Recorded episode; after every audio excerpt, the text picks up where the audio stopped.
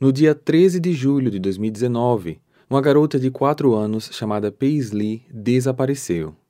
Naquele determinado dia, oficiais da justiça compareceram em sua casa para retirarem ela da guarda dos pais biológicos, porque eles tiveram seus direitos retirados por decisão judicial e a garota seria encaminhada para novos guardiões legais.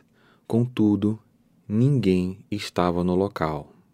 Tanto Paisley como seus pais desapareceram, mas dias depois o pai reapareceu dizendo que sua esposa e filha tinham fugido e ele tentou encontrá-las, mas sem sucesso. Mãe e filha permaneceram desaparecidas por anos, até que em 2022 elas foram reencontradas num local onde ninguém poderia imaginar. Seriam eles criminosos ou apenas pais desesperados que não queriam perder a guarda da filha? Hoje vocês irão conhecer o caso de Paisley Schultes. Olá, misteriosos! Eu sou Fábio Carvalho e esse é o projeto Arquivo Mistério, um podcast que eu tento ao máximo produzir ele de um jeito que faça você se envolver na narrativa. Siga a gente na plataforma de streaming em que você está nos escutando agora para receber notificação sempre que um novo episódio for lançado.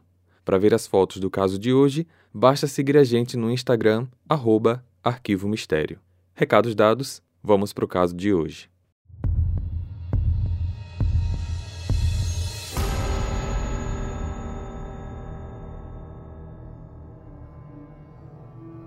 Paisley Joan Schultz nasceu em 2015 e morava com seus pais, Kimberly Cooper e Kirk Schultz Jr., e uma irmã nove anos mais velha em Spencer, uma pequena cidade no interior de Nova York. Poucas informações sobre o passado da família são públicas. Sabe-se apenas que no ano de 2019, quando Paisley tinha 4 anos e sua irmã 13, o casal perdeu a custódia das filhas. Não há informação oficial disponível sobre os motivos que levaram Kimberly e Kirk Jr. a perderem a guarda das meninas. Todos os registros do caso na vara da família são mantidos no mais absoluto sigilo. No entanto, sabemos que é preciso haver razões muito relevantes para que um juiz decida por tirar a guarda de crianças tão pequenas de seus pais biológicos. Mas especula-se duas coisas. A primeira era que, pelos pais não terem condições financeiras de pagar por uma creche ou babá, eles submetiam as filhas a acompanhá-los no trabalho deles, um serviço de pavimentação com maquinário pesado e inseguro para crianças, algumas vezes até tarde da noite. A segunda era que o casal estaria usando drogas ilícitas com frequência.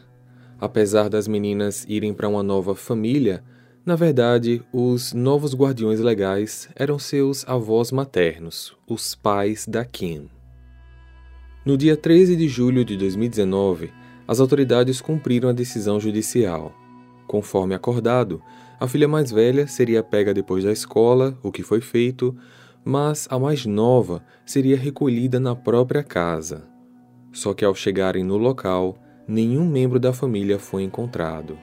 Os oficiais esperaram por algum tempo, mas ninguém apareceu.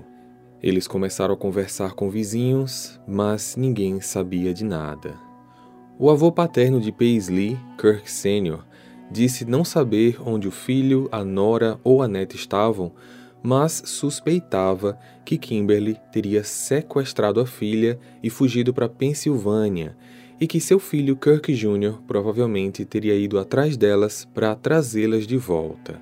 Nos dias seguintes, a polícia seguiu essa pista, mas não acharam ninguém. Os esforços para localizar Paisley foram incansáveis. Não apenas a polícia, mas a população também ajudou. Cartazes com fotos dela e da sua mãe foram espalhados por todo o país. O caso Paisley ganhou ampla repercussão nas redes sociais. Mas, infelizmente, toda aquela divulgação não gerou o resultado esperado e nenhuma pista ou informação pôde ajudar a encontrá-las. Alguns dias depois, o pai de Paisley voltou, confirmando que tinha ido em busca da esposa e da filha na Filadélfia, uma cidade da Pensilvânia. Kirk Jr. afirmou que não conseguiu encontrá-las e decidiu então voltar para a cidade e ir morar com o pai, Kirk Sr. Dias, semanas e meses iam se passando e o paradeiro de Paisley continuava desconhecido. Desde o início, a polícia suspeitava do envolvimento do pai, da mãe e do avô paterno no desaparecimento da menina.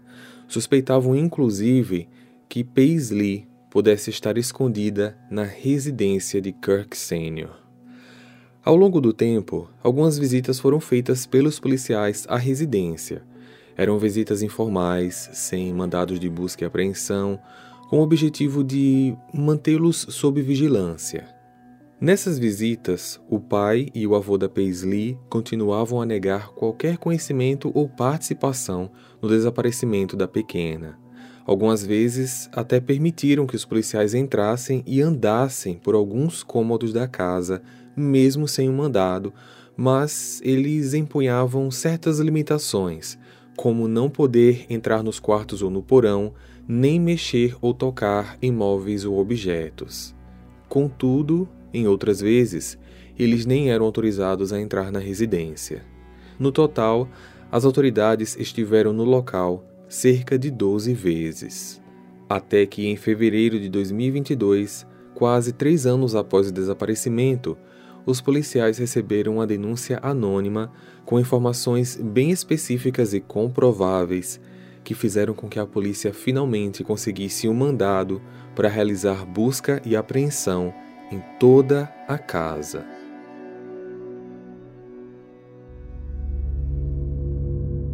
No dia 14 de fevereiro, por volta das 8 da noite, policiais bateram a porta de Kirk Sr., devidamente munidos de autorização judicial, para entrar e vasculhar todos os cômodos da propriedade.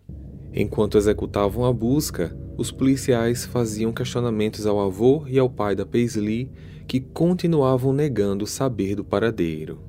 Quando finalmente puderam entrar no porão, ao qual tantas vezes antes foram impedidos, os policiais ficaram surpresos. O lugar era um espaço muito grande, totalmente mobiliado e equipado como um apartamento completo.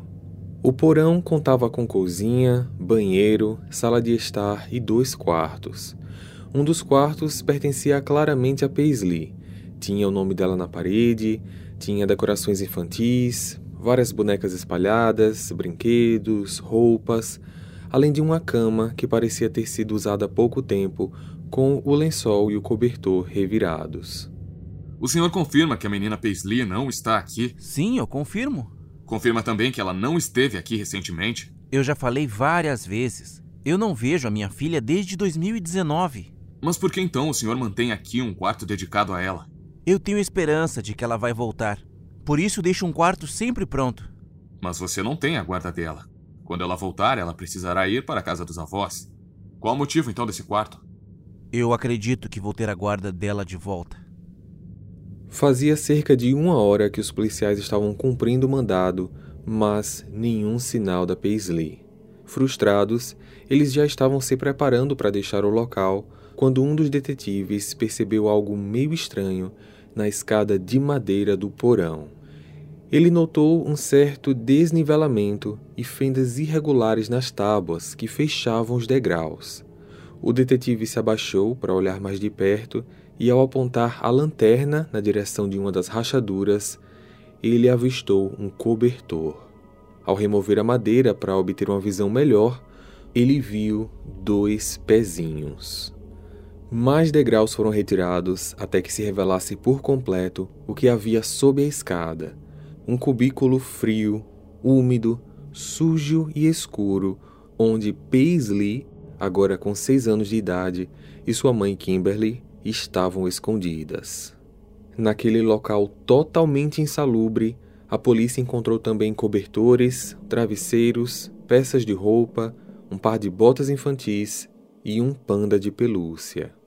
Muito provavelmente, aquele era o lugar onde Kimberly se escondia com a filha todas as vezes que a polícia esteve na casa. Apesar de Paisley parecer muito assustada, ela não emitia qualquer palavra ou som. Aliás, durante todo o tempo em que a polícia esteve vasculhando a propriedade, ela se manteve no mais absoluto silêncio, provavelmente sob o domínio e opressão da mãe, que a acompanhava no esconderijo. Kimberly na época com 33 anos, foi retirada da escada e recebeu voz de prisão dos policiais. O pai e o avô, Kirk Jr., de 32 e Kirk Sr., de 57, também foram detidos. Os três foram encaminhados para a delegacia e mantidos sob custódia. Paisley foi encaminhada para uma avaliação médica e felizmente puderam constatar que ela estava em um excelente estado de saúde e sem qualquer vestígio de maus tratos ou abuso.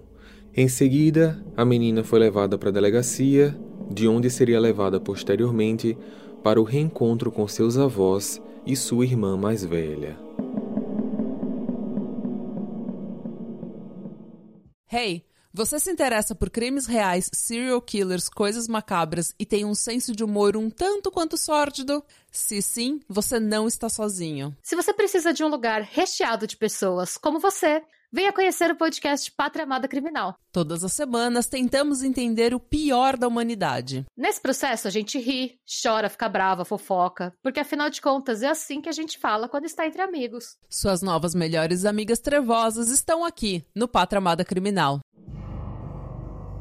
Os três foram acusados dos mesmos crimes, mas com pesos diferentes. Kirk Sr. e Kirk Jr. receberam acusação de interferência na investigação em primeiro grau por terem mentido diretamente para a polícia por quase três anos, além de uma acusação de contravenção por colocar em risco o bem-estar de uma criança. Já Kimberly foi indiciada por interferência na investigação, mas em segundo grau, já que ela não chegou a falar diretamente com a polícia, e por colocar em risco o bem-estar de uma criança. Ou seja, ninguém foi indiciado por sequestro. Em março de 2022, os três indiciados compareceram ao tribunal. Eles chegaram juntos, acompanhados de amigos e familiares, e todos estavam vestindo a cor azul, a advogada da Kimberly, Carol Morgan, disse que a escolha da cor foi feita porque o azul representava paz, calma e humanidade. Todos se declararam inocentes. Pai e filho receberam o direito de aguardar o julgamento em liberdade, mesmo sem precisar pagar em fiança. Já Kimberly permaneceu sob custódia, só que poucos dias depois, sua advogada conseguiu que ela também fosse liberada sem fiança através de um acordo judicial. Medidas protetivas foram emitidas contra os três acusados, os impedindo de se aproximarem de Paisley, e novas audiências foram agendadas para as semanas seguintes. A comoção gerada pelo caso Paisley ganhou âmbito nacional. A mídia e a sociedade acompanhavam com muito interesse todos os desdobramentos. As opiniões estavam divididas. Seriam Kimberly e Kirk Jr. criminosos ou apenas pais desesperados que não queriam perder a guarda da filha. Por um lado, felizmente, Paisley foi encontrada em bom estado geral, sem nenhum sinal de abuso ou maus tratos. Parecia que ela estava vivendo como qualquer criança em um lar comum, junto com os pais e o avô. Tinha seu próprio quarto, seus próprios brinquedos e provavelmente só ficava no esconderijo embaixo da escada quando a polícia chegava. Por outro lado, como Paisley era oficialmente considerado uma pessoa desaparecida, ela precisou permanecer trancada naquela casa por quase três anos, não frequentou a escola e, aos seis anos de idade, ainda não sabia ler ou escrever, porque os seus pais não a ensinaram. Portanto, era possível que Paisley tenha adquirido uma certa defasagem intelectual e, por não ter convivido com outras crianças e adultos, certamente prejudicou o seu desenvolvimento psicossocial. Ela não brincava ao ar livre, não pegava sol, hábitos essenciais para o desenvolvimento físico e motor de um ser humano. Ela não tinha recebido qualquer acompanhamento médico durante aquele período e, portanto, o seu real estado de saúde, apesar de aparentemente ser bom, poderia estar prejudicado. Então, a resposta para a pergunta seriam eles criminosos ou apenas pais desesperados acabava dividindo opiniões. Os vizinhos de Kirk Sr. e Kirk Jr. ficaram surpreendidos ao saberem que pai e filho esconderam duas pessoas naquela casa por tanto tempo. Eles contaram que nunca haviam visto qualquer criança no local e que tudo parecia absolutamente normal. O chefe da polícia, Joseph Sinagra, responsável pela ação de resgate da Paisley, concedeu várias entrevistas para vários veículos de comunicação, afirmou que as investigações ainda estavam em curso e que novos desdobramentos poderiam acontecer. Além disso, ele fez ponderações muito importantes sobre o caso, que parecia ser bem mais complexo e controverso. Não sabemos exatamente como a Paisley viveu nos últimos dois anos e não sabemos que tipo de dano pode ter sido causado pelas condições sob as quais ela viveu. Ela foi separada de sua irmã, não ia à escola, não levava uma vida normal. Como pai, eu até consigo entender por que eles fizeram isso. Tenho empatia por essa mãe e esse pai. Não posso nem imaginar como seria abrir mão da custódia de um dos meus filhos. Mas, como bom pai, é preciso compreender que, às vezes, a coisa mais difícil a fazer, que é abrir mão do seu filho, é a coisa certa a fazer.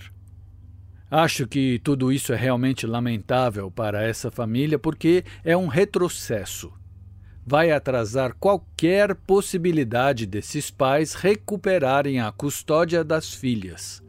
Se eles tivessem cumprido a ordem judicial há dois anos, dependendo de qual era a deficiência dentro da família que levou um juiz a remover as crianças dos pais, haveria uma boa possibilidade de eles tomarem as medidas corretivas indicadas pelo tribunal, resolverem seus problemas e hoje teriam pleno direito à custódia. Espero que a família tenha aprendido com isso e que em algum momento no futuro, com o acompanhamento adequado do Estado e dos serviços sociais do condado, essa família possa se reunir novamente e ganhe o direito de reaver a custódia. É o que desejamos. No dia 14 de setembro, os três réus compareceram novamente ao tribunal e as suas acusações passaram a ser enquadradas como casos criminais e não apenas contravenções. No entanto, nenhuma acusação de sequestro foi estabelecida. No dia 2 de dezembro, uma reviravolta aconteceu.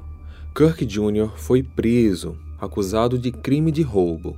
Ele e um comparsa tinham invadido uma residência dois meses antes e roubado uma série de pertences pessoais, incluindo joias, pinturas, canos de cobre e 75 mil dólares em dinheiro. Ele foi encaminhado para a prisão do condado, onde permaneceu por três meses até ser liberado mediante o pagamento de fiança para aguardar também por esse processo em liberdade. Ocorre que no dia 8 de março de 2023, Poucos dias após ter pagado a fiança e saído da prisão, Kirk Jr. foi detido novamente. Dessa vez, a prisão se devia a uma investigação em aberto desde setembro de 2022, referente a uma série de roubos a residências e garagens, onde as evidências da investigação levaram a ele. O valor da fiança foi fixado em 250 mil dólares e dessa vez ele não conseguiu pagar. Em julho, a advogada de Kimberly, a Carol Morgan, fez um comunicado à imprensa que chocou muita gente. Ela revelou que a sua cliente tinha assinado um novo acordo judicial onde a custódia das duas filhas seriam devolvidas a ela. A advogada disse ainda que, conforme esse acordo, as acusações criminais contra ela poderão ser retiradas se ela manter boa conduta e cumprir todas as cláusulas previstas no acordo pelo prazo de no mínimo um ano. Kirk Sr. livre e Kirk Jr. preso ainda aguardam julgamento. Desde julho de 2023, quando as meninas voltaram para a guarda da mãe, não existem informações sobre como elas estariam vivendo. Tudo o que podemos esperar é que elas estejam felizes, saudáveis, em um lar estável, seguro que estejam recebendo todo o suporte necessário para crescerem e se desenvolverem socialmente e que as autoridades competentes estejam monitorando a família bem de perto, garantindo que quaisquer que tenham sido os motivos que levaram a justiça a tirar a guarda das meninas dos pais não se repitam.